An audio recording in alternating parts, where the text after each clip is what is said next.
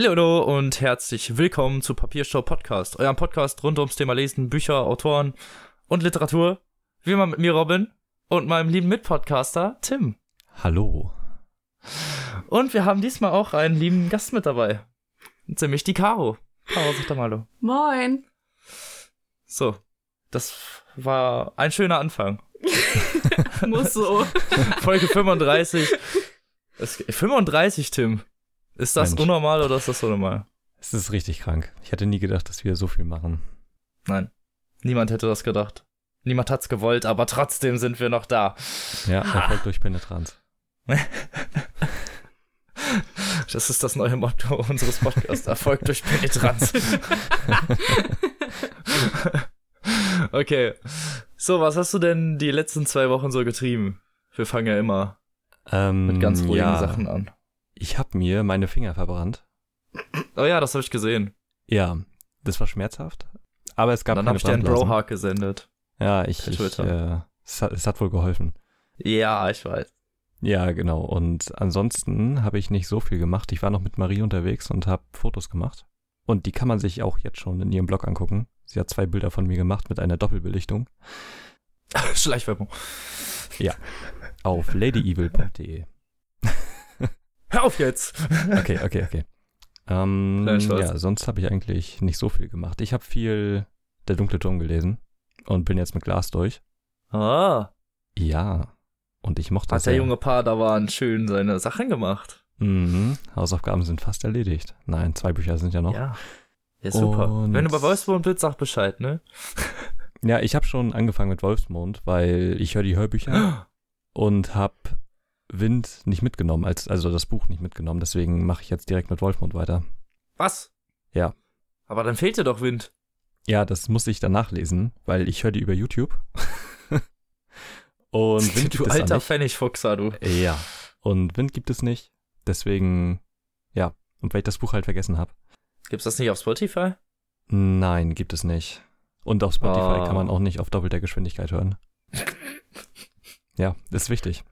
Pfennigfuchser und Zeitsparer, Tim, ey. Du bist ja, du bist ja hochproduktiv, ey. Die. Ja. Das ist ja unglaublich. Wirtschaftlich hier richtig erfolgreich. Ja, wenn ich eins bei Super. Momo gelernt habe, ne, dann Zeit zu sparen. Das, das Das war das, was Message, du aus dem Buch mitgenommen hast, ja? du bist so ein typischer Vertreter von Ich bin für den Terminator im Terminator, ne? Ja. ja, rotte alle Menschen aus. Sehr gut. Sehr gut. Aber klingt doch spannend. Tim. ja, also der dunkle Turm ist bisher echt erstaunlich gut. Also ich hätte nicht gedacht, dass mir eine Buchreihe so gut gefällt. Und dass überhaupt noch so viel Spannung aufkommen kann. Auch nach vier Teilen. Hast du das Wetter denn genutzt und draußen gelesen? Nein. Äh, dafür hab Guter Junge, guter gemacht. Nicht rausgehen. Immer diese Stubenhocker. Niemals das Haus verlassen. ne? Draußen ist böse. Ja, das Licht tut weh, ne? Ja. Kennt ihr das Spongebob-Lied mit dem Zuhause bleiben? Nein. Das ist genial. Nein. Das singe ich jeden Tag so. Zu Haus. Ja. Das schneide ich raus. Warum? Die Welt muss das hören. Weil ich gesungen habe, das darf man nicht hören. Ach komm. Okay. Du weißt, dass die Ich, Leute ich es wollen. übernehme jetzt einfach mal, was ich gemacht habe. Du. Oder hast du noch was? nee, ich habe nichts mehr. Hast du noch was? Nein? Ich unterbreche dich einfach mal frech. Weil ich habe nämlich äh, gar nichts gemacht, so mal wieder. Gechillt und Eis gegessen und die Sonne genossen und Ich dachte, du gezockt. gehst nicht raus. Alles, was ich immer so mache. Ist echt Oh ja, ey, boah, die Uni hat wieder angefangen. Stimmt, ich war in der Uni. Kranker ja. Shit. Und es Mhm. ist ja was voll krasses passiert in der Zeit, bevor wir uns das letzte Mal gesehen haben, Tim. Was denn? Ja, hier ist ja so einer mit so einem LKW irgendwo, mit seinem Stimmt, Dingens irgendwo stimmt, die. Amokfahrt von Münster. Ah, genau, stimmt, bei euch in Münster. Ja. Ja, aber ich war zu Hause und hab geschlafen. Stimmt, du hast das gar nicht mitbekommen. Ne? Ich Nee, hab ich dich an dem Tag angerufen Ja. und meinte so, oh, Oh wir haben Gott. so drei Leute geschrieben, aber ich weiß gar nicht, was los ist. Was ist denn da passiert? Das war so um 18 Uhr abends und der Typ ist ja um 3 Uhr mittags irgendwie da schon reingefahren. Ja. Die komplette Stadt voller Polizei. Und ich hab Robin so gar nichts, mitbekommen. nee, ich hab gar nichts mitgekriegt. Aber ja, von sowas darf man sich halt nicht unterkriegen lassen. Ja, Du gehst eh nie raus. Ja, eben.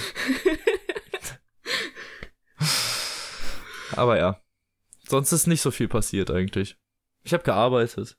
Ich war auch mal. Ah ja, ich war wieder in der Uni, genau, die Uni hat angefangen. Ich war zweimal in der Uni. Krass, ne? Puh. Übertreib nicht, ja? Da waren alle schon überrascht, so, boah, was macht Robin hier? So. Öfter als das ganze letzte Semester. Autsch.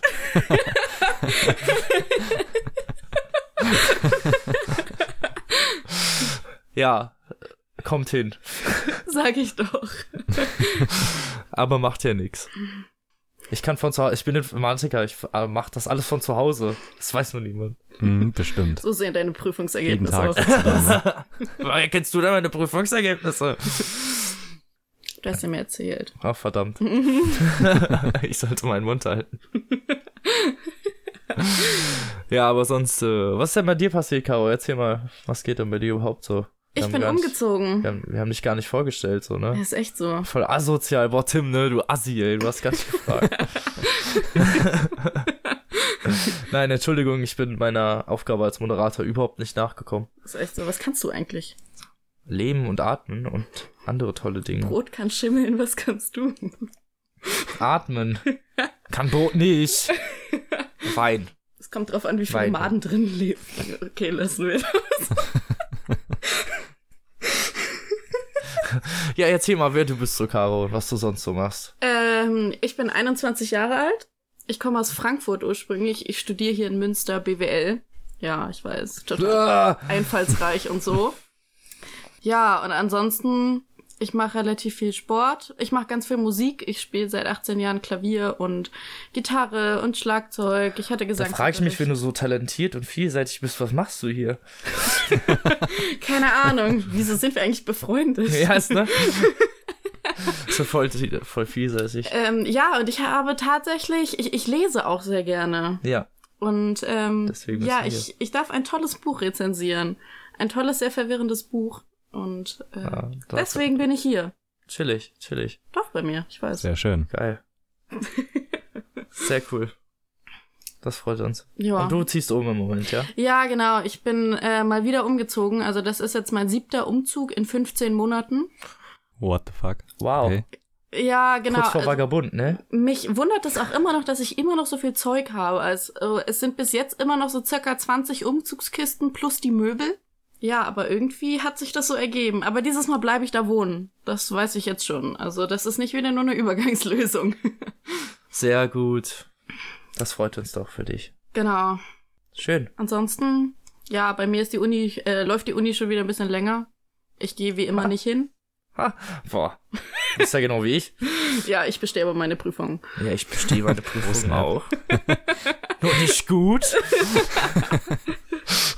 Aber das zählt dann nicht.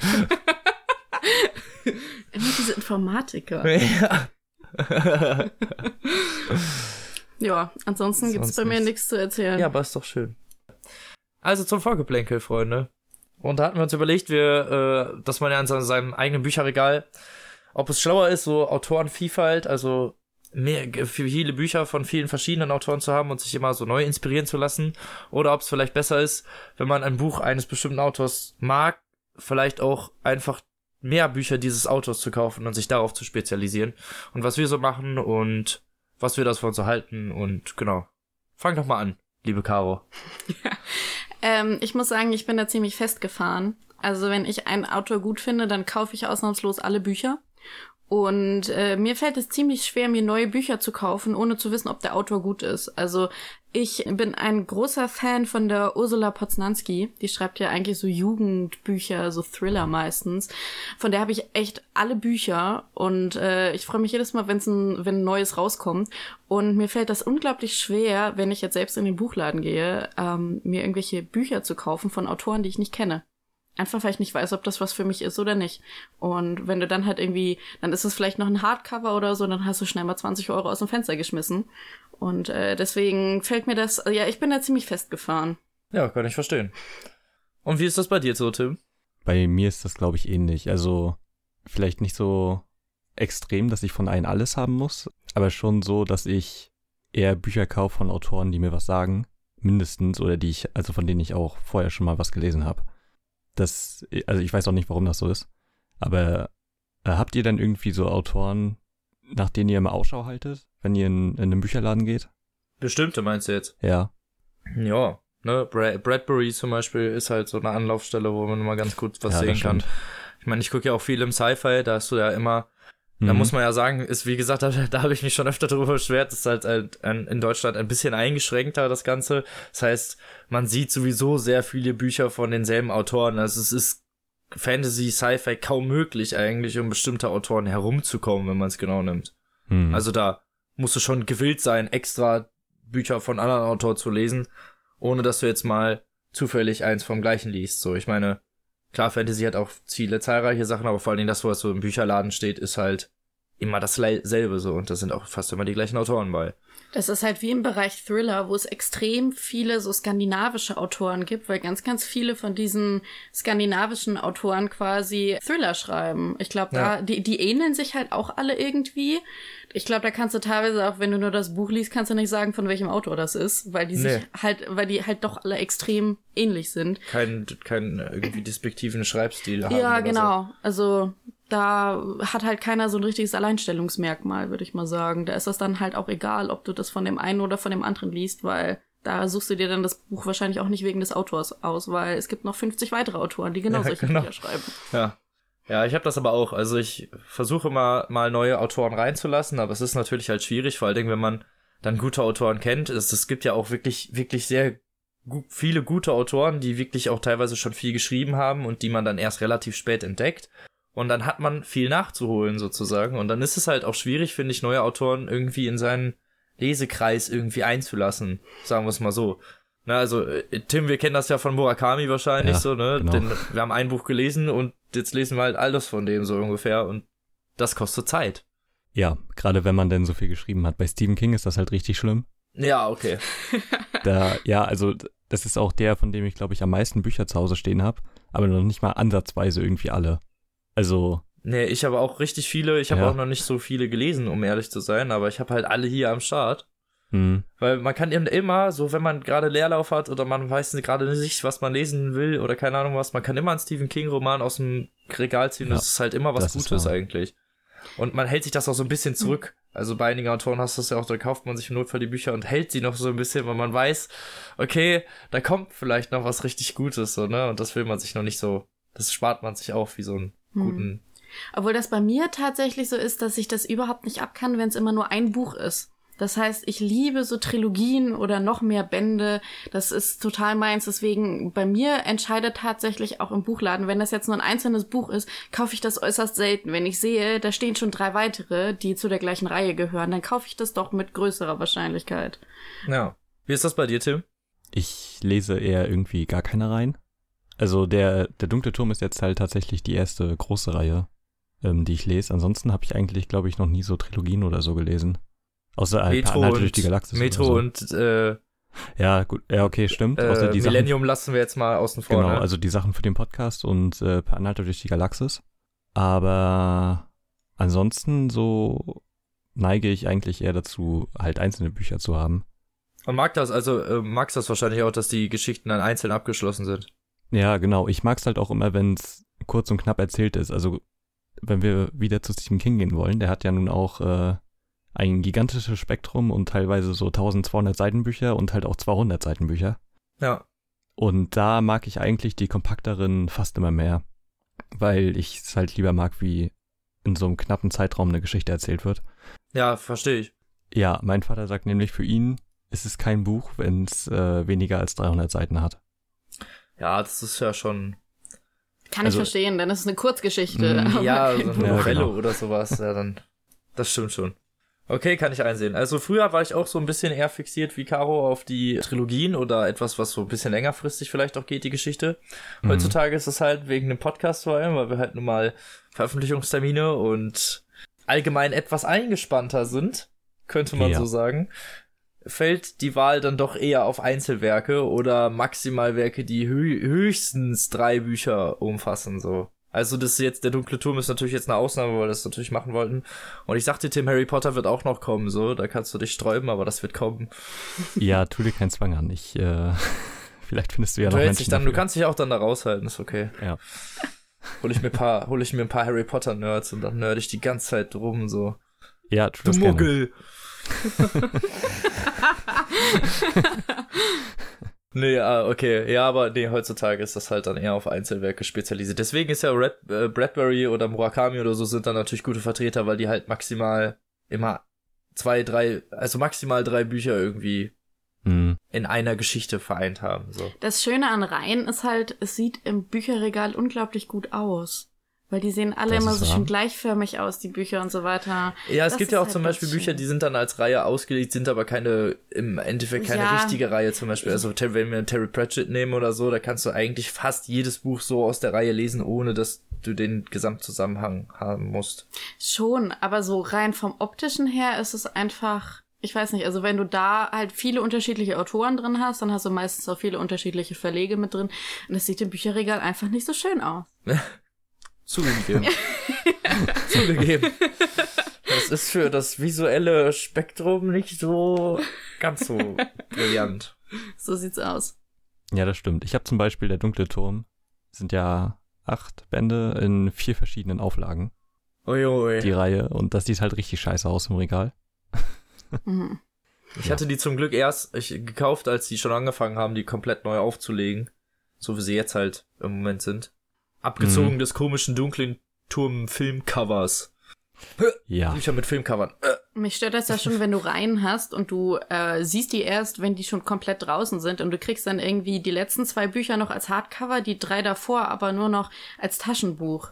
Allein das sieht ja schon vollkommen Ja. beschissen Ja, aus. oder halt Ja. umgedreht, wenn du die drei davor als Taschenbuch hast, jetzt aber das Hardcover rauskommt und man noch ein Jahr warten muss, bis das äh, Taschenbuch kommt. Hast du doch gesagt? Ja, habe ich. Echt? Ach so, ich habe es umgedreht verstanden, okay. Alles gut. Alles gut. Egal. Ja, aber ich weiß, wir wissen, wir wissen, was ihr meint.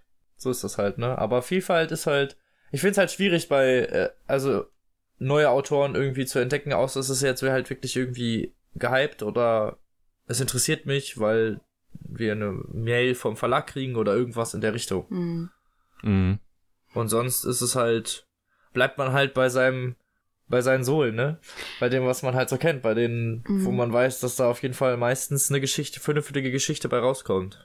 Obwohl ich auch sagen muss, dass ein, ein Cover kann ja schon sehr ansprechend sein, dass ich mich für ein Buch interessiere. Das ist ja meistens wahrscheinlich, glaube ich, so am meisten der Grund, warum man ein Buch überhaupt kauft, wenn das Cover schon interessant aussieht. Und wenn man jetzt zum Beispiel sich die ganzen Thriller anguckt, die so existieren, bei den meisten ist ein Dreiviertel vom Cover schwarz und dann halt irgendwas drin, was irgendwie so ganz geheimnisvoll und mystisch aussieht und so weiter.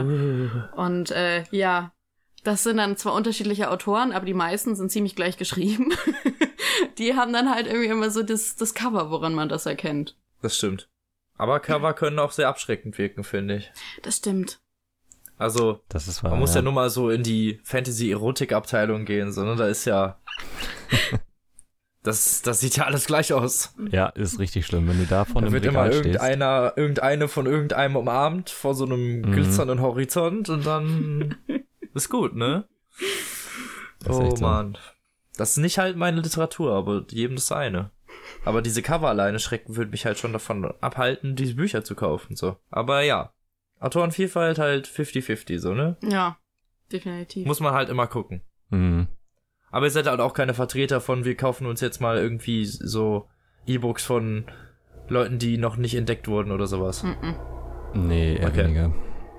Mir ist dann, das klingt jetzt blöd, aber mir ist teilweise auch meine Zeit einfach zu schade, weil wenn du dann so ein Buch gelesen hast, das hat vielleicht 500 Seiten und du klappst das zu und denkst dir, boah, das war scheiße, dann hast du da verdammt viel Zeit Ja. so rein Ja, investiert. wenn du einen Film gesehen hast, der schlecht ist, dann sagst du halt, okay, der war scheiße, guck aber ich waren nicht halt normal. anderthalb Stunden. Ja, genau. Und bei einem Buch mit 500 Seiten brauchst du schon mal länger. Ja, das stimmt. Ja.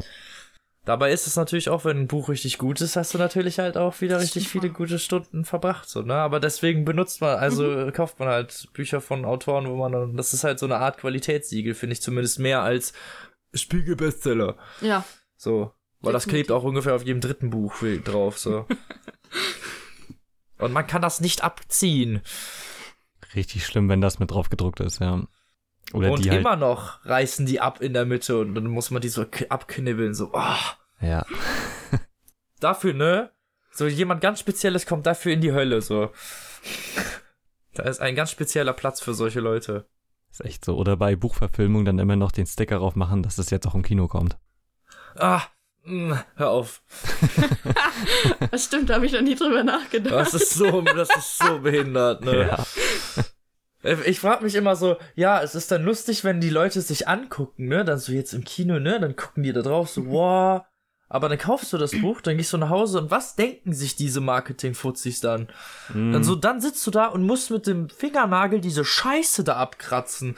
Dann ist da der ganze, der ganze Scheiß Kleber hinterher noch drauf. Dann musst du am besten noch mit so Alkohol das da wieder so runter machen. Dann ist ein halbes Cover schon im Arsch. Hast du schon einen Kaffee auf, bevor du das Buch überhaupt aufgemacht hast? Ich finde es auch immer so kritisch, wenn irgendein Buch verfilmt wird und dann gibt's eine neue Auflage, was dann quasi das, äh, eigentlich quasi so dieses Filmcover zeigt. Ich Ja, finde, ja. das suggeriert Ja. halt immer so, dass erst der Film da war und dann das Buch. Das, da haben wir uns auch schon mehrfach Oh. drüber aufgeregt, ne, Tim? Ja, genau, weil beim, beim Dunklen Turm äh, steht halt auf dem Buch drauf, äh, das Buch zum Film. Obwohl es ja eigentlich Oh. umgedreht ist, ja. Ja, das ist halt, das steht aber dann Mhm. immer, da steht da das Buch zum Film und dann so, hä, nein, Ja, Scheiße. der Film zum Buch jetzt im Kino. So Genau. wär's richtig. Ja, aber du machst ja auf dem Buch keine Werbung für einen Film. doch, machen die doch. Nee, die machen Werbung für das Buch zum Film und nicht für den Film zum Buch.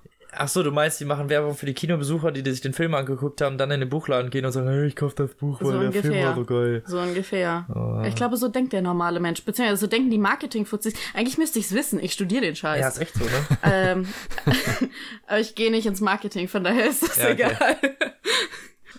ja, aber trotzdem, also, äh, ja, aber es scheint ja anscheinend den Umsatz zu steigern, sonst würde man es ja nicht machen. Scheint so.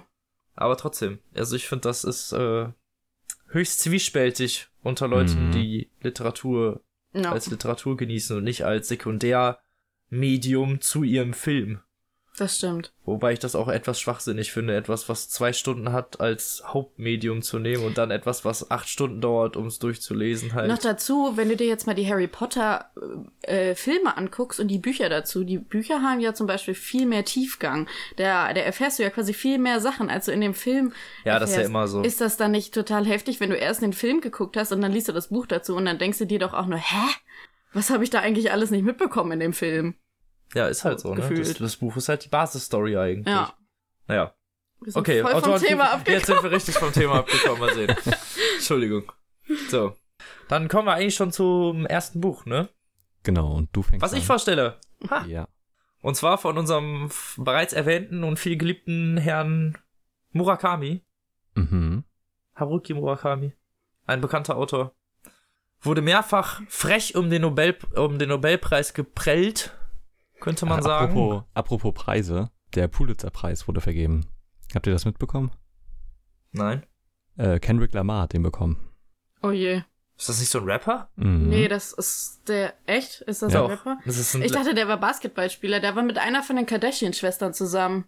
Du kennst sie aber aus, du. Kranker Shit, ne? Die hat sogar, ein, ich meine, die hat sogar äh, ein Kind mit dem. Okay, aber es ist ein Rapper eigentlich. Genau, Ah, okay. Kendrick Lamar ist ein Rapper. Und äh, interessante Wahl auf jeden Fall. Ja, das Seiten ist der wie mit Jury. Bushido, der, der diesen Friedens- oder diesen Integrationspreis gekriegt hat, wo auch Aber alle nur Kendrick so. Lamar ist schon, also hat schon verdient, sag ich mal. Ach so, ach so. wir natürlich Ja. wieder beim ach Thema so, Echo der hat's mit, verdient, okay. mit, mit Kollega und Farid Bang. Ja. Schwierig, aber nee, Kendrick Lamar ist ein guter. Ach Okay. so, okay. Mhm. Ich dachte, ich dachte schon so, hä? Na gut. Ja, aber nee, es, ist okay, meine, es geht ja hier um Mhm. jegliche Art von Literatur, da kann man auch sowas würdigen. Was soll's. Egal. Genau. Hör auf, mich abzulenken. Ja, Wir sind eh schon voll, voll, wir sind eh schon voll überzogen hier. So. Mein Buch heißt Die Ermordung des Kommentatore Band 1. Eine, die erscheint. Wow. Es ist der lang erwartete Künstlerroman, wobei ich nicht weiß, was lang erwartet in diesem Fall bedeutet, weil ich habe da auch von erst gehört, als er rausgekommen ist. Aber man kann ja bei Murakami eigentlich immer davon ausgehen, dass man eine durchaus schöne Geschichte präsentiert bekommt. Zumindest war das Mhm. bis jetzt immer so. Ja.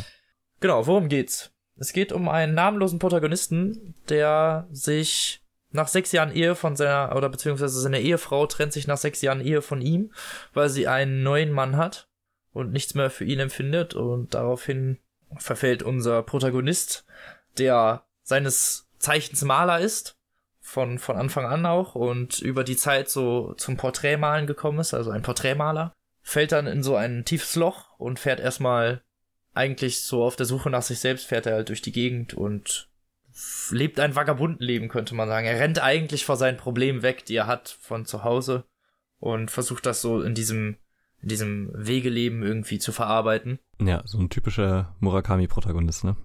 Und genau, so ein typischer Mit-30er. Genau. verlassen von der Frau, irgendwie leicht depressiv und irgendwie leicht am Abgrund stehend. Mhm. Aber das sind ja so typische Murakami-Charaktere. Zumindest zieht dieser Prota unser Protagonist, der Zeit, also der die gesamte Zeit des Buches auch namenlos bleibt, in ein Haus auf einem Hügel gelegen, an einer sehr idyllischen Stelle, der das früher einem berühmten Maler namens Tomohiko Amada gehört hat, der sehr schöne Ni Nihong, Nihong-Malerei heißt das. Das sind chinesische Malkunst, also unsere westliche, also so wie weit, ich will nicht so weit ausschweifen, aber das wird da sehr, sehr eindeutig erklärt, was da so, was diese Malerei ist und so. Und mhm. unsere westliche Malerei, also der größte Unterschied ist vor allem, dass in Nihong-Malerei und vor allen Dingen dieser klassischen chinesischen und östlichen Malerei weiß gelassen wird. Also das wird nicht alles bemalt. Bei uns werden ja, unsere Bilder sind ja komplett ausgemalt mit teilweise mehreren Schichten Farbe. Ja. Das ist so die westliche Malkunst und die östliche, beziehungsweise vor allen Dingen diese die Nihong-Malerei, worauf sich dieser Maler, der früher dieses Haus bewohnt hat, wo jetzt unser Protagonist einzieht, lässt freie Stellen frei und genau, ist altertümlicher Stil.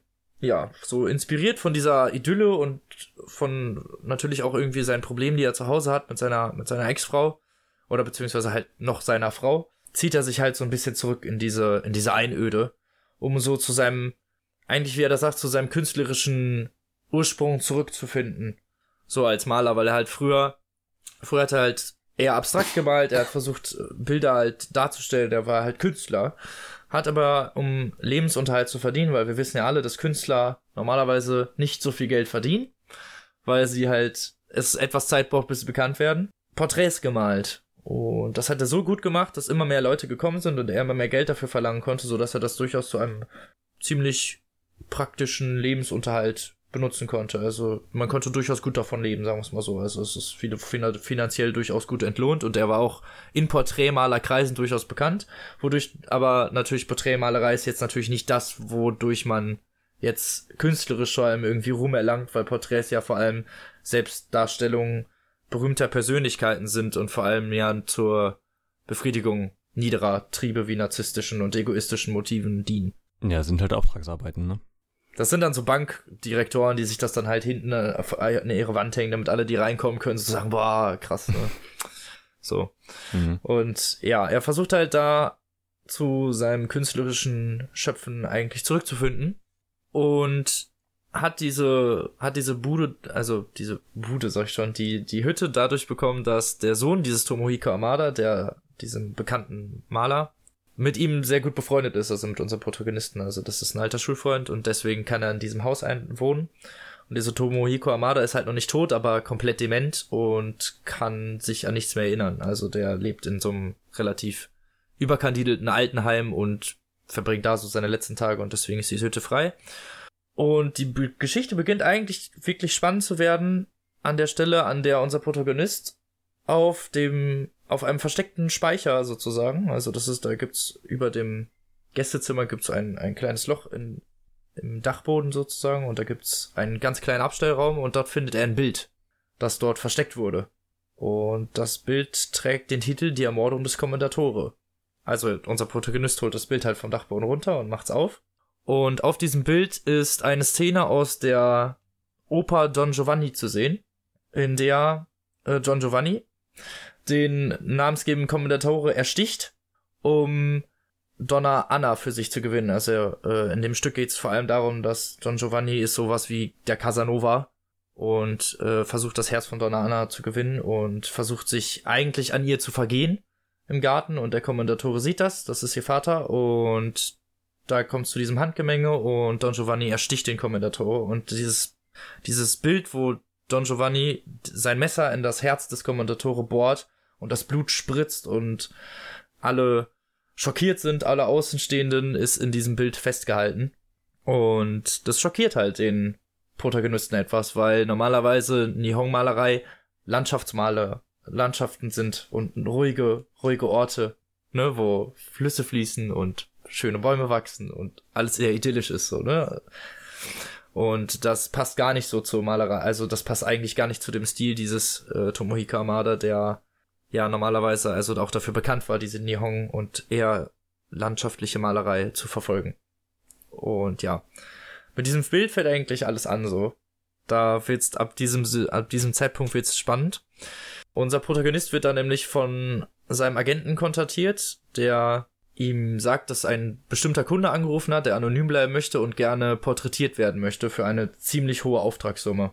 Und da unser Protagonist natürlich irgendwie, weil er jetzt keine Porträts mehr gemalt hat und sich auf sein Schaffen konzentriert, irgendwann dem das Geld ausgeht, er natürlich schon etwas versucht ist, so, hm, okay, vielleicht nehme ich diesen Auftrag doch an. Und es stellt sich heraus, dass der Auftraggeber jemand ist, der gegenüber auf dem anderen Berg wohnt. Also da ist so ein, da auf seiner Hütte, wo er lebt, ist so ein Tal, das, wo seine Terrasse rausgeht, da ist so ein Tal zwischen und auf der anderen Seite ist wieder ein Berg und da steht so eine riesige protzige Villa und der Typ, der da drin wohnt, das ist der, der sich porträtiert lassen möchte. Der stellt sich als Menchiki heraus, ein ganz komischer Typ, hat so, das ist so, man kann ihn schlecht einschätzen, ist halt so Mitte 40, hat halt so komplett schlohweißes Haar ist sehr adrett gekleidet, sehr, naja, sagen wir mal, dem etwas reicheren Klientel zuzuordnen durchaus, ne, auch wie er sich kleidet und fährt mit einem Jaguar vor und hat durchaus, man, man sieht, dass er Geld hat, so sagen wir es mal so.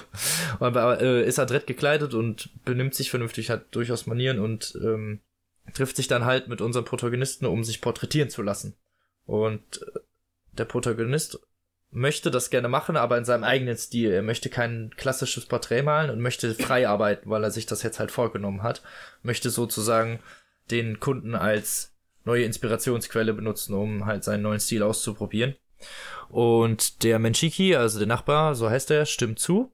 Und so schließen die beiden so eine, so eine Partnerschaft, Freundschaft, wie auch immer. Also die sind sich auch irgendwie ziemlich ähnlich und finden, also die mögen sich halt so auf Anhieb und können auch über viele Themen zusammen reden. Und eines Nachts wacht der Protagonist auf, weil etwas bimmelt. Er hört ein Glockenläuten und er weiß nicht, wo es herkommt und alle Grillen hören auch auf zu zirpen, weil nachts ist es ja auch in den Bergen nicht ruhig und dann geht er nachgucken und irgendwo oben an so einem kleinen Waldpfad, da wo sein Haushalt steht, da ist ein Schrein aufgebaut und dahinter sind so Steinklötze und dieses Bimmeln kommt aus diesen Steinklötzen, aus dem Boden heraus, so. Und er stellt dann Nachforschung an und früher haben wohl Mönche sich teilweise eingraben lassen mit diesen Glockenstäben, um dann 60, 70, 80 Jahre in kompletter mentaler Nirvana zu verbringen, um dann diese Glöckchen wieder zu läuten, wenn ihr Geist wieder erwacht ist und sie wieder aus diesem Loch raus möchten. Also es ist schon richtig creepy halt und er hört halt immer nachts zwischen eins und drei diese Glocken bimmeln so. Und erzählt das halt diesem Menchiki, weil das der einzige ist, den er so als Kontaktperson da hat und die beiden versuchen dann zusammen herauszufinden, woher dieses Leuten kommt und öffnen diese Grube. Was dann passiert, muss jeder selber rausfinden. oh, gemein, ne? Hat er nicht gemacht.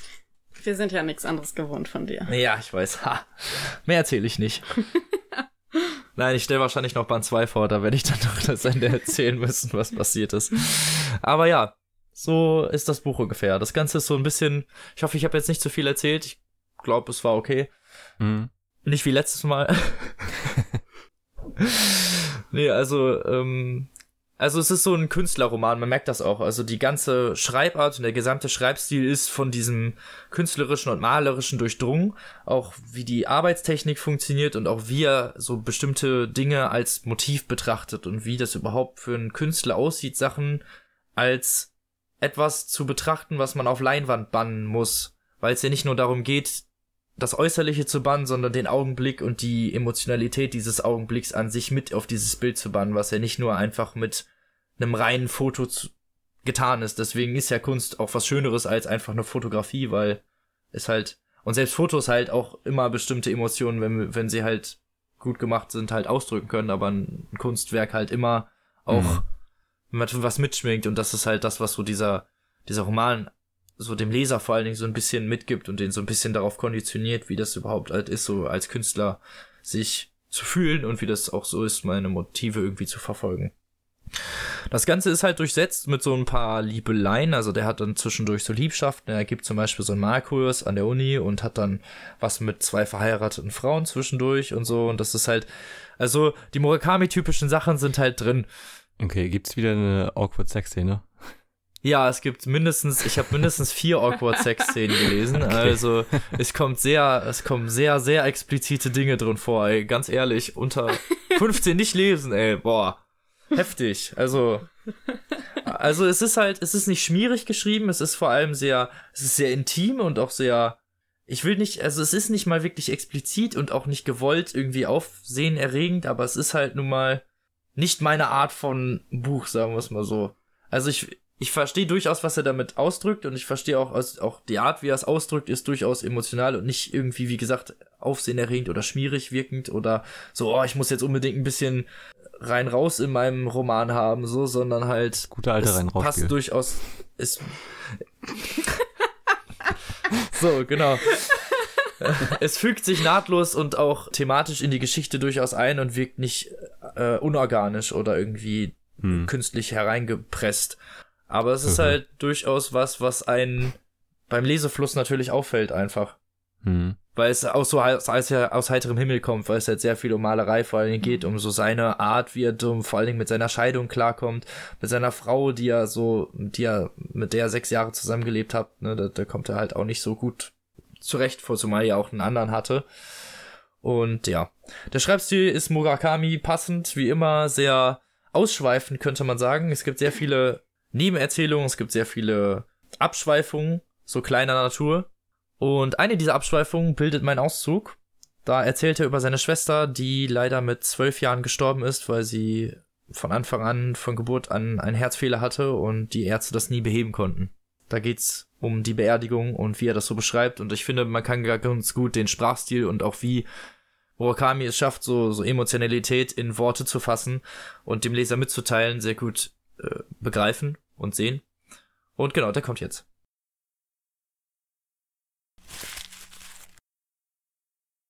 Als ich 15 war, starb meine jüngere Schwester. Es war ein plötzlicher Tod. Sie war damals zwölf Jahre alt und gerade in die siebte Klasse gekommen. Sie hatte ein angeborenes Herzleiden, aber da in der sechsten Klasse kaum noch Symptome aufgetreten waren, hatten wir uns einigermaßen sicher gefühlt und zeitweise sogar gehofft, sie könne weiterleben, ohne dass ihr Zustand sich verschlechterte. Aber im Mai jenes Jahres traten auf einmal starke Herzrhythmusstörungen auf, die im Liegen besonders heftig waren und sie konnte nächtelang nicht schlafen, Sie wurde in der Universitätsklinik behandelt, aber auch eingehende Untersuchungen ergaben keinen Hinweis auf irgendeine Veränderung ihres bisherigen Zustands. Die Ärzte wiegten ratlos die Köpfe und erklärten, das ursprüngliche Problem müsse durch die Operation eigentlich längst behoben sein. Sie sollte Anstrengungen meiden und so weit wie möglich ein geregeltes Leben führen, dann dürfte es nicht allzu viele Probleme geben, sagte der Arzt. Etwas anderes konnte er wohl nicht sagen. Außerdem verschrieb er ihr noch ein paar Medikamente. Aber die Herzrhythmusstörungen meiner Schwester besserten sich nicht. So oft ich ihr am Esstisch gegenüber saß, blickte ich auf ihre Brust und stellte mir ihr schadhaftes Herz darin vor. Allmählich entwickelten sich auch ihre Brüste. Ungeachtet ihres Herzleidens war ihr Körper weiter auf dem Weg zur Reife. Es war ein seltsames Gefühl, auf ihre sich zunehmend wölbenden Brüste zu blicken. Meine Schwester, die eben noch ein kleines Mädchen gewesen war, bekam plötzlich ihre erste Periode und einen Busen. Aber in ihrer kleinen Brust schlug ein defektes Herz. Und nicht einmal Spezialisten waren imstande genau zu bestimmen, um welchen Defekt es sich handelte. Diese Situation hielt mich ständig in Atem und ich verbrachte meine Jugend in der unablässigen, unterschwelligen Furcht, womöglich irgendwann meine kleine Schwester zu verlieren. Tag für Tag trichterten mir meine Eltern ein, ich müsste auf meine Schwester aufpassen, weil sie nicht kräftig genug sei. Eine Zeit lang besuchten wir die gleiche Grundschule und ich war felsenfest entschlossen, sie nicht aus den Augen zu lassen und sie und ihr kleines Herz unter allen Umständen und notfalls unter Einsatz meines eigenen Lebens zu schützen, auch wenn sich diese Gelegenheit letztlich nie ergab. Eines Tages verlor meine Schwester das Bewusstsein, als sie auf ihrem Heimweg von der Schule im Bahnhof der Saibu-Shinjuku-Linie die Treppe hinaufging und wurde mit dem Krankenwagen in eine nahegelegene Unfallklinik gebracht. Sofort hastete ich aus der Schule dorthin, aber ihr Herz hatte bereits aufgehört zu schlagen. Es geschah so plötzlich. Am Morgen hatten wir noch zusammen gefrühstückt und zum Flur verabschiedet. Ich war zu meiner Oberschule und meine Schwester zu ihrer Mittelschule aufgebrochen. Und als ich sie wieder sah, atmete sie nicht mehr. Ihre großen Augen hatten sich für immer geschlossen, nur ihr Mund stand ein wenig offen, so als wollte sie noch etwas sagen. Ihre Brüste, die eben zu knospen begonnen hatten, würden nicht mehr weiter wachsen. Als ich sie das nächste Mal sah, hatte man sie in einen Sarg gelegt. In dem schwarzen Samtkleid, das sie so mochte, ganz leicht geschminkt, die Haare frisiert und in ihren schwarzen Lackschuhen lag sie mit dem Gesicht nach oben in dem kleinen Sarg. Der Spitzenkragen ihres Kleides wirkte unnatürlich weiß. Sie sah aus, als würde sie schlafen, als bräuchte ich sie nur leicht zu schütteln, um sie zu wecken, doch das war eine Illusion. Ich hätte sie rufen und schütteln können, so viel ich wollte, aber aufwachen würde sie nie mehr. Ich konnte es kaum ertragen, dass man den zarten Körper meiner Schwester in diesen engen Kasten gepfercht hatte. Sie sollte an einem offenen, weiträumigen Ort ruhen, zum Beispiel mitten in einer Wiese, und wir sollten uns schweigend einen Weg durch das hohe grüne Gras bahnen, um sie dort zu besuchen. Der Wind sollte sacht über das Gras streichen, die Vögel sollten zwitschern und die Insekten summen. Die Wiesenblumen sollten ihren Duft und ihre Pollen versprühen, wenn die Sonne unterging, sollten zahllose silberne Sterne am Himmel über ihr stehen, und wenn am Morgen die Sonne wieder aufging, sollten Tautropfen wie Edelsteine an den Grashalmen funkeln. Doch stattdessen hatte man sie in diesen idiotischen kleinen Sarg gepresst, und der Schmuck um sie herum bestand aus trübseligen weißen Blumen, die man mit einer Schere abgeschnitten und in eine Blumenvase gestellt hatte. Fahles Neonlicht erhellte den winzigen Raum und aus mickrigen, in die Decke eingelassenen Lautsprechern tönte irgendeine retortenhafte Orgelmusik. Ich konnte nicht zusehen, wie sie verbrannt wurde, als der Sargdecke geschlossen und versiegelt wurde, hielt ich es nicht mehr aus und stürzte aus dem Krematorium. Ich beteiligte mich nicht an dem Ritual, die übrig gebliebenen Knochen aus der Asche zu sammeln. Während dieser Zeremonie saß ich lautlos weinend, allein im Garten des Krematoriums. Ich war zutiefst unglücklich darüber, dass ich meiner Schwester in ihrem kurzen Leben nicht ein einziges Mal hatte beistehen können.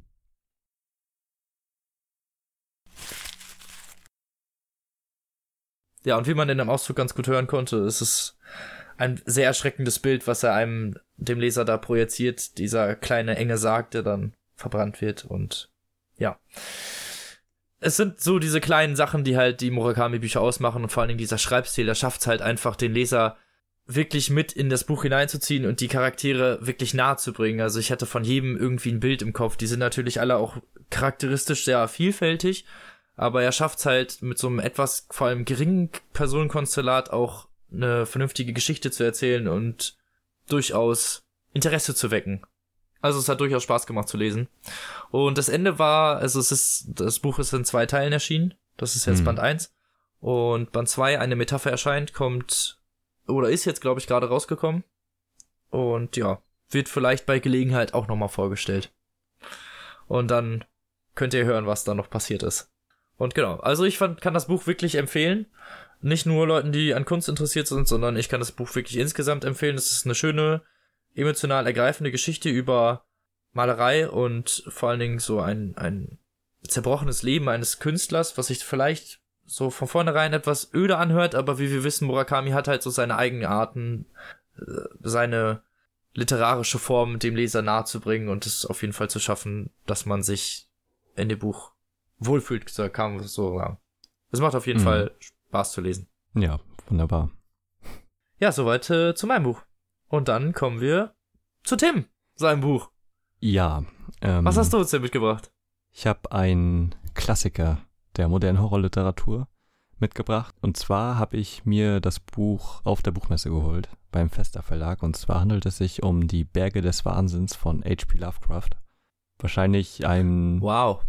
Ja, das erste Mal, dass er bei uns im Podcast vorkommt. Und es ist auch das erste Mal, dass ich die Geschichte gelesen habe. Und es ist, glaube ich, so die bekannteste Cthulhu-Geschichte, ähm, die er verfasst hat. Ja, glaube ich auch. Ja, ne? Also. Ja. Ist zumindest auch die. Ich habe die auch die gelesen, glaube ich mal. Hm. Ist das nicht nur eine relativ kurze Geschichte oder ist das, ist das eine Geschichtensammlung? Nee, das ist eine, naja, ein Kurzroman. Hat eigentlich schon Roman. Kurzroman, ne? Ja, genau. Genau. Lovecraft ist ja auch bekannt für seine Kurzgeschichten und das ist jetzt ein etwas längeres Werk. Also ich weiß nicht genau, wie er da dazu steht. Ähm, es ist nämlich in einem Pulp-Magazin das erste Mal rausgekommen. Und halt nicht. In einem was Magazin? In einem Pulp-Magazin. Was ist denn ein Pulp-Magazin? Wo so Schundliteratur und so mal veröffentlicht wurde. Oder so Genre-Literatur. Ah. Deswegen heißt Pulp ah. Fiction auch Pulp Fiction zum Beispiel. Ach so. Genau. wow, Tim, Tim haut hier voll die Trivia raus, ey. ja, und genau, es wurde 1931 verfasst und 39 veröffentlicht. Nee, 36 veröffentlicht und 39 in einer Geschichtssammlung von ihm. Und das Ganze ist sehr von Edgar Allan Poe inspiriert. Und äh, er wird auch oft namentlich erwähnt, vor allem halt sein, der einzige Roman, den er geschrieben hat. Die Erzählung des Arthur Gordon Pym aus Nantucket. Und das Buch beginnt typisch, also zumindest typisch in Edgar Allan Poe-Manier, mit einem Ich-Erzähler, der auf vergangene Ereignisse zurückblickt, reflektiert und seinen Horror schildert. Und Ja. äh, der Erzähler ist ein Geologe, der in einer Universität arbeitet und lehrt und an einer Antarktis-Mission beteiligt war. Und äh, mit ein paar wissenschaftlichen Kollegen, mit Biologen und was sonst noch alles so die Universität zu bieten hat und einigen Studenten, haben sie sich auf den Weg gemacht und wollen da neue Forschungsergebnisse zum Alter der Erde und sonst was äh, herausfinden, ähm, was es da eben zu entdecken gibt und haben eine neue Technologie, die es denen nämlich ermöglicht, kosteneffizienter und mit weniger Mann äh, Bohrungen zu tätigen. Genau, sie kommen dann quasi an in der Antarktis und richten ihr Lager ein und nehmen die ersten Bohrungen vor und finden Fossilien, die der Biologe skeptisch betrachtet, denn sind äh, von anscheinend ziemlich fortschrittlichen, von der Entwicklungsstufe her, ähm, Lebewesen, die zu der Zeit eigentlich noch gar nicht existiert hatten. Okay. Und daraufhin beschließt er halt äh, seine mit ein paar Studenten äh, eine Nebenmission quasi zu machen und in eine andere Richtung zu forschen und entdeckt einen Berg, der gigantischer ist als der Himalaya, wahrscheinlich der größte Berg äh, auf der Erde und dort beginnen sie zu bohren und finden merkwürdige Wesen in dem Eis eingefroren. So eine Mischung aus äh, Tier und Pflanze mit Tentakeln und das typische Lovecraft-Monster halt. Ja, das so, das ist diese Lovecraft-Vorstellung. Genau. Mit so leicht, leicht eklig Alien-Insektenmäßig, aber organisch angehaucht. Ja, genau. Und das wird auch alles sehr ausführlich beschrieben, wie die da aussehen. Und ähm, der Biologe hält die Leute im Lager auf dem Laufenden ständig und schafft es, die Blöcke mit den Monstern da drin rauszukriegen. Und man merkt schon, dass da irgendwas nicht so stimmen scheint, denn die Hunde reagieren äh, sehr aggressiv auf die und äh, rasten komplett aus und müssen äh, stark in Zaum gehalten werden. Und auch die Menschen fühlen sich da irgendwie komisch bei. Und sie wollen die dann untersuchen, aber am nächsten Tag kommt halt kein Bericht mehr von denen und auch die nächsten Tage nicht mehr, weil es einen Sturm gab und äh, jetzt schickt der Geologe, der eh nachkommen wollte, weil er der Meinung ist, dass äh, das doch ein großer Fund ist, äh, was er eigentlich nicht gedacht hätte und wollt, kommt nach mit einigen äh, Männern und findet das Lager komplett verwüstet wieder. Und viele der Monster sind halt nicht mehr da. Und Also scheint wohl irgendwas Schreckliches passiert zu sein. ja, genau. Äh, sie suchen weiter und äh, der Geologe findet in dem Berg eine anscheinend uralte Stadt, die schon vor Jahrmillionen errichtet wurde und von da an beginnt dann der typische Lovecraft-Horror, äh, von dem ich jetzt nicht so viel spoilen will. Okay, Genau. Und verständlich. ja, ich muss sagen, das Ganze, also ich habe, das ist ja das erste Mal, dass ich das gelesen habe und ich musste ständig an das Ding an, äh, aus einer anderen Welt denken. Es ist einer meiner Ja, Lieblings kann ich verstehen. und hat halt so einige Parallelen. Also man merkt halt generell, was für einen Impact auf die Horrorszene Lovecraft hatte mit seinen Geschichten. Und Ja, auf jeden Fall. Viele wurden davon inspiriert. Das Ding zum Beispiel ist ja auch Antarktis und ja, die genau. befreien irgendwas und auch dadurch, dass das so früh erschienen ist, kann man durchaus sagen, dass das wahrscheinlich als Basisstory für viele andere Geschichten gedient hat. Ja, genau. Und das ist halt so im Prinzip eine ziemlich gute Einstiegsgeschichte für Leute, die noch nichts von Lovecraft gelesen haben, weil sich da eigentlich schon entscheidet, ob man es mag oder nicht. Weil ich kann auch voll nachvollziehen, wenn einem das nicht so liegt, weil er ist halt unglaublich beschreibend. Ne? Also alleine, wie er die Monster beschreibt, die werden ja in dem Buch von dem Biologen beschrieben und so, hat- und so liest sich das halt auch, aber dann über fünf Seiten oder so. Wird halt jedes Ja. Detail beschrieben. Und das ist schon, war ein bisschen anstrengend. ich sagen. Gewöhnungsbedürftig, sagen wir es mal so. Ja, ist auch alles immer sehr schön beschrieben und so. Gerade die Ortsbeschreibung, aber also das Highlight war dann für mich, als die dann in diese alte Stadt kamen und äh, dann versuchen, das Geheimnis da aufzuschlüsseln. Ähm, da zeigt sich dann halt sein literarisches Können einfach. Und Ja. Ähm, das hat mir persönlich da sehr gut gefallen. Und ja, also ich kann das Buch eigentlich jedem empfehlen, der Lust auf etwas höhere Horrorliteratur hat, wenn man so will.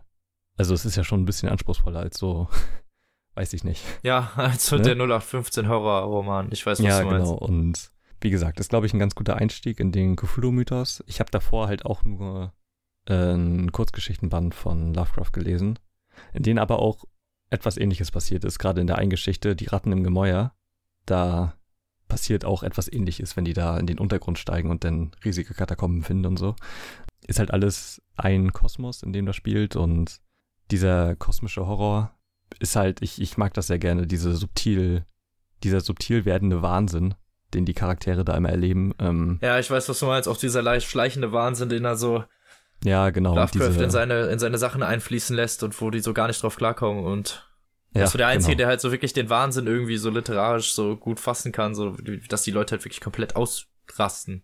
Ja, ich finde diesen ganzen Mythos von seinen Wesen halt auch total interessant, weil es sind ja die großen Alten, so werden die in dem Necronomicon genannt, die halt anscheinend irgendwie aus, aus dem Weltall kamen und äh, irgendwas mit der Entstehung des Lebens auf der Erde zu tun haben und seitdem irgendwie im Untergrund schweben und immer irg irgendwie anwesend sind und die Leute halt in den Ja. Wahnsinn, verfallen lassen. Ja. Liest sich schon sehr gut. Wie gesagt, die, die Beschreibung des Monsters war halt richtig anstrengend, fand ich. Und ging einfach zu lang. So, das waren. Aber sonst hat Spaß gemacht. äh, ja, auf jeden Fall. Also das, es liest sich halt echt wie eine Poe-Geschichte eigentlich. Ne? Also gerade mit dem Anfang, dem Ich-Erzähler, der auf die Sachen zurückblickt, äh, die ihm da passiert sind. Ja, ja. Das, also man merkt halt seine Anleihen, aber er schafft es halt, eine komplett eigene Geschichte zu erzählen. Und ja, kann ich nur empfehlen. Es gibt eine sehr schöne Ausgabe vom Festa Verlag mit Illustrationen von Timo Würz, glaube ich, wird da ausgesprochen. Ähm, kostet Ja. 16,80 Euro. Und Oh, also, ja. die Illustrationen sind sehr, also ist eine gebundene Ausgabe natürlich. Und die Illustrationen sind wirklich richtig gut. Und das Cover davon auch. Ähm, das kann ich echt nur jedem empfehlen. Genau. Ja, und klingt doch gut. wer keine Lust hat, das zu lesen, es gibt bei Spotify auch eine Gruselkabinett-Folge. Es ist eine Hörspielreihe, die so viele Horrorliteratur und so äh, halt als Hörspiel umsetzt. Und da gibt es auch eine Doppelfolge von Die Berge des Wahnsinns, die auch Ah, sehr gut cool. umgesetzt ist. Hör ich mir mal an. Hörspiele finde ich mal witzig. Ja, gibt's auf Spotify zu finden. Einfach Gruselkabinett, Berge des Wahnsinns Coolio. suchen. Das Sollte man sich schon. anhören. Ja, und das war's auch schon.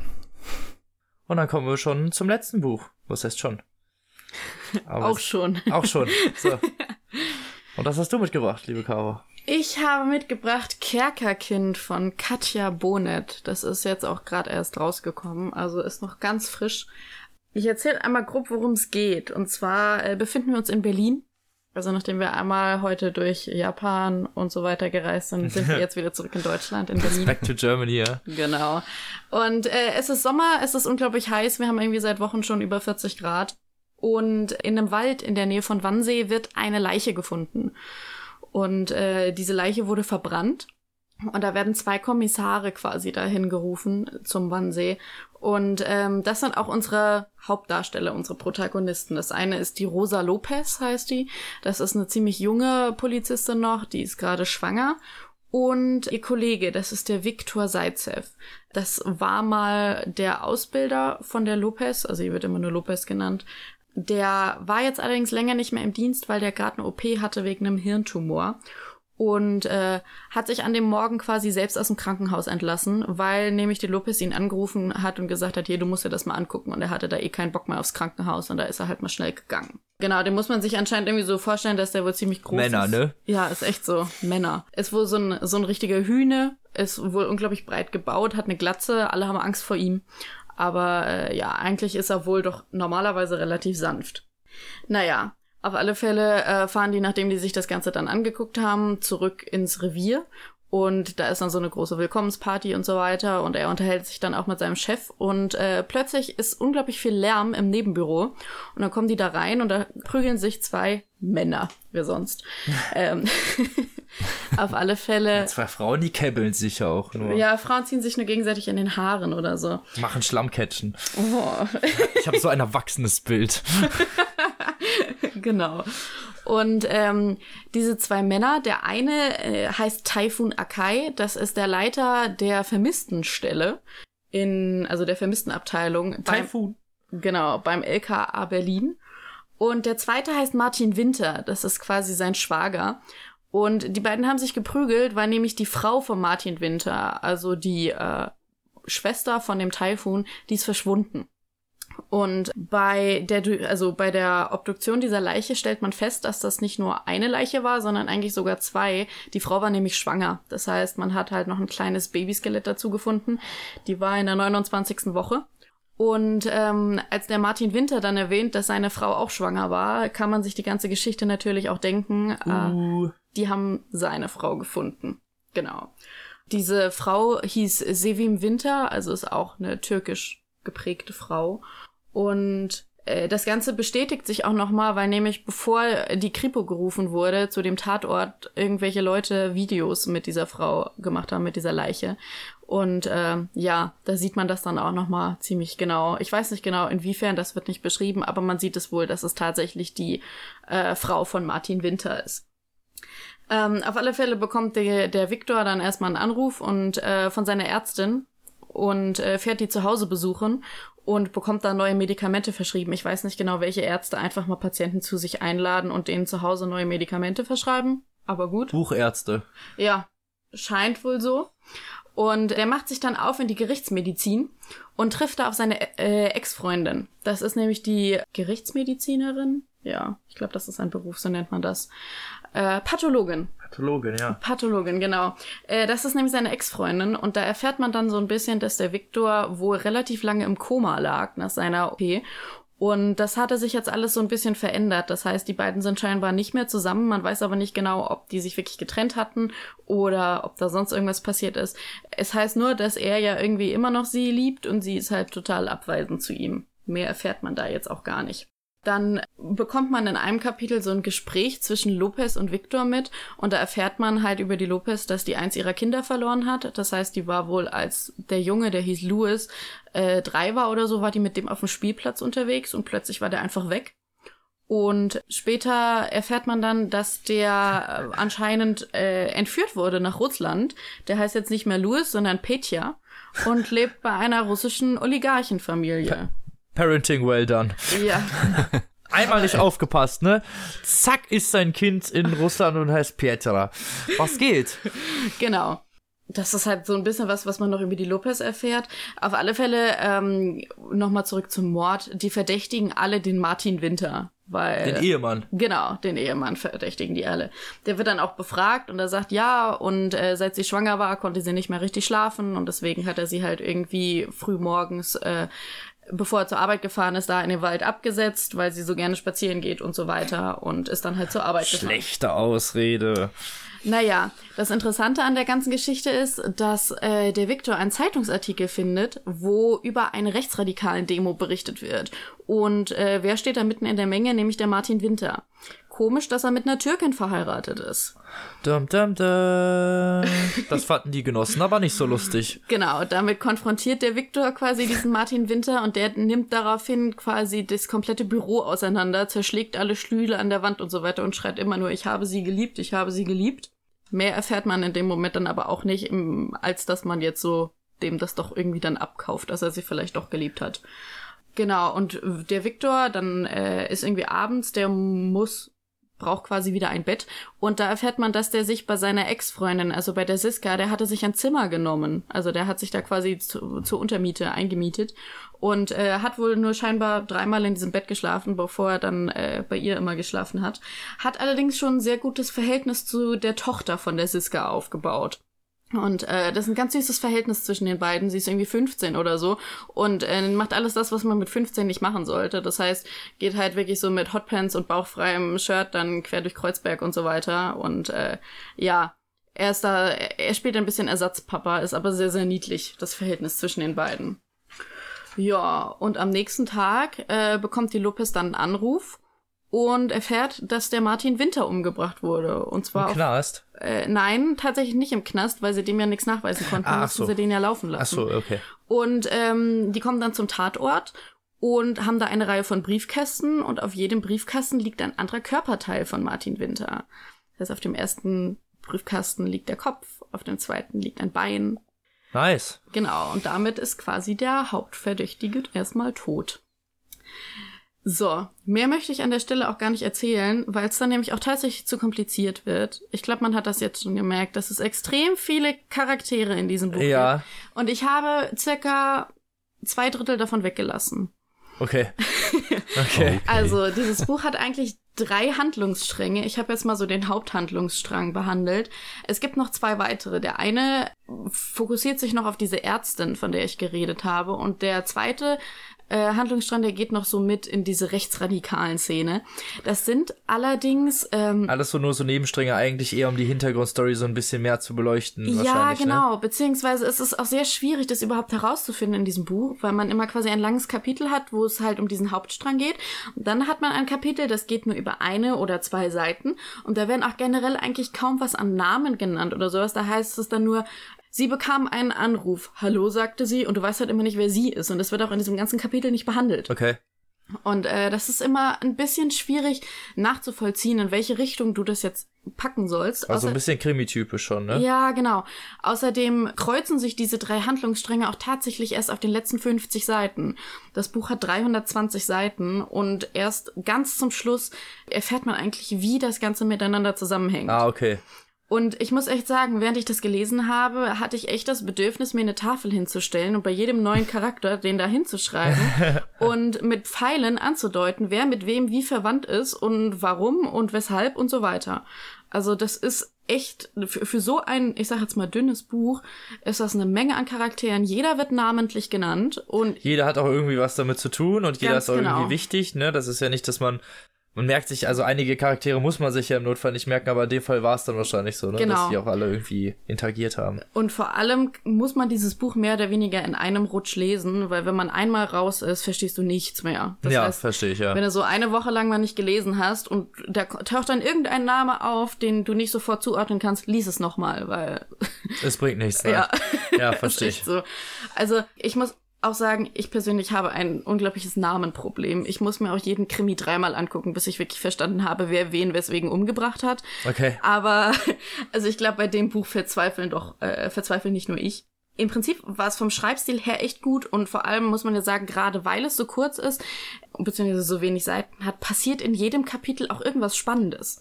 Also es ist nicht so, dass das mal nur so ein Kapitel ist, wo man sich so denkt, hm, ja, war mal ganz nett. Sowas passiert da nicht. Das hat alles irgendwie immer, trägt alles irgendwie zur Story bei. Okay. Und äh, teilweise hast du halt auch irgendwann mal so Kapitel mit vollkommen unbekannten Personen, wo dann einer nachts um fünf ein Döner isst und auf irgendeinen Verbindungsmann wartet und du weißt immer noch nicht, wie der heißt und warum. Und äh, also so vollkommen verwirrende Kapitel sind halt auch mal mit dabei. Ja.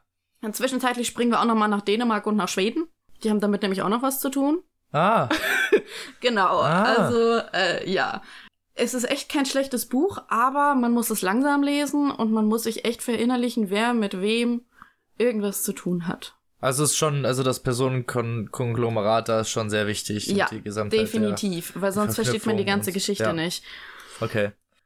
Wie viele Seiten hatten das Buch eigentlich? 320. Ja, das ist ja eigentlich wirklich nicht viel, ne? Nein, also da passiert auch, wie gesagt, in jedem Kapitel irgendwas. Dann äh, in dem einen Kapitel geht's noch nochmal um die Trixie, die äh, geht nämlich in einem etwas zu knappen Outfit aus dem, aus dem Haus und wird dann tatsächlich vergewaltigt und der Viktor sammelt sie dann ein und so.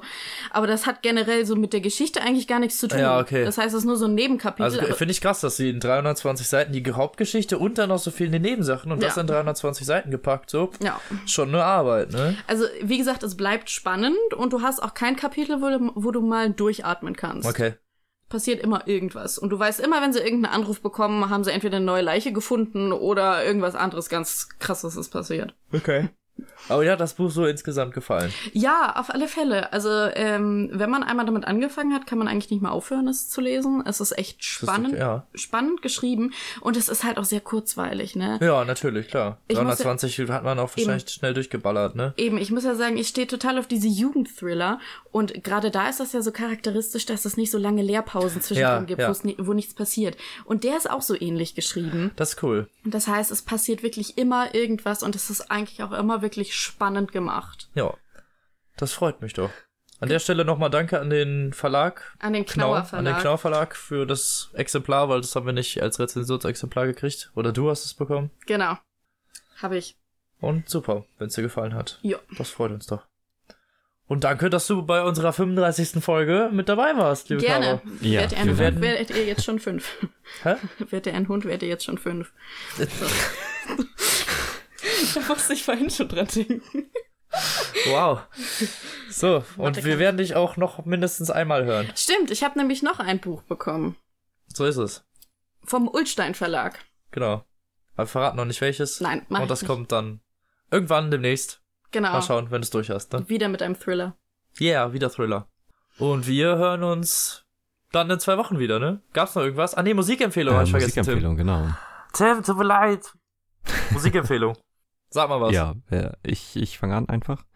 Ähm, Ja, also okay, also, einfach. ja, es ist ja, wie schon gesagt, jetzt viel passiert in der Zeit, in der wir keine Musikempfehlung gegeben haben. Ist halt richtig viel rausgekommen und ich empfehle jetzt einfach mal das neue Album von Yuzu Yu.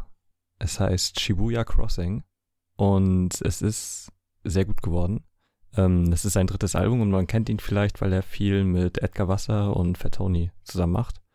Äh, auch auf dem Album wieder und das ist ein bisschen anders als die vorherigen, vor allem textlich halt wesentlich besser und weniger Battle Rap und mehr erzählerische Sachen, weil er ist äh, in, in Japan äh, groß geworden, hat da seine Kindheit verbracht und dann geht's noch um seine Zeit in El Paso in Texas, wo er so um die, als er 18 war ungefähr, ein Jahr da war und erzählt halt viele Stories und ähm, ist alles sehr gut produziert, äh, sehr gute Texte und genau. Ich kann das Lied Love Song wärmstens empfehlen. Da gibt's auch ein sehr gutes Video zu. Und Ja. eine sehr interessante Message und ist wahnsinnig gut gerappt und Klingt gut. Klingt gut. Wann ist das rausgekommen? das ist im März, glaube ich, rausgekommen. Also auch da, wo wir weg waren. Genau. Genau, passend halt. Okay. Hast du eine Musikempfehlung, Caro? So spontan erstmal nicht. Ich muss auch sagen, ich weiß nicht, ob ich das höre, was so eure, eure Hörer hören. Das ist total wurscht. ja, Ja. ich, Ich, glaube auch nicht, dass unsere Hörer das hören, was wir hören. Echt? Ja, genau. Nee, glaube ich nicht. Ich stelle immer Metal vor und Tim stellt immer Hip-Hop vor. Ich glaube Ja. nicht, dass ich glaube nicht, dass das den Geschmack der meisten Mensch, Leute da wäre ich ja schon, wäre ich ja schon in Richtung, äh, in, in Schritt in Richtung Mainstream bei euch.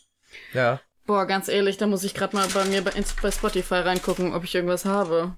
Sonst ist auch nicht so schlimm. Wenn nicht, Ich habe ehrlich gesagt keine Ahnung, so spontan habt ihr mich echt überrannt. mach ich erst.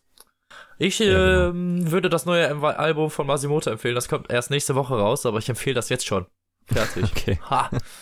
Weil Masimoto bringt nicht so oft ein Album raus und da muss man das empfehlen. Nächsten Mhm. Freitag, Freunde. 27. Werde. Man kann sich die ersten fünf Lieder oder vier, fünf Lieder irgendwie kann man sich schon anhören. Auf Spotify.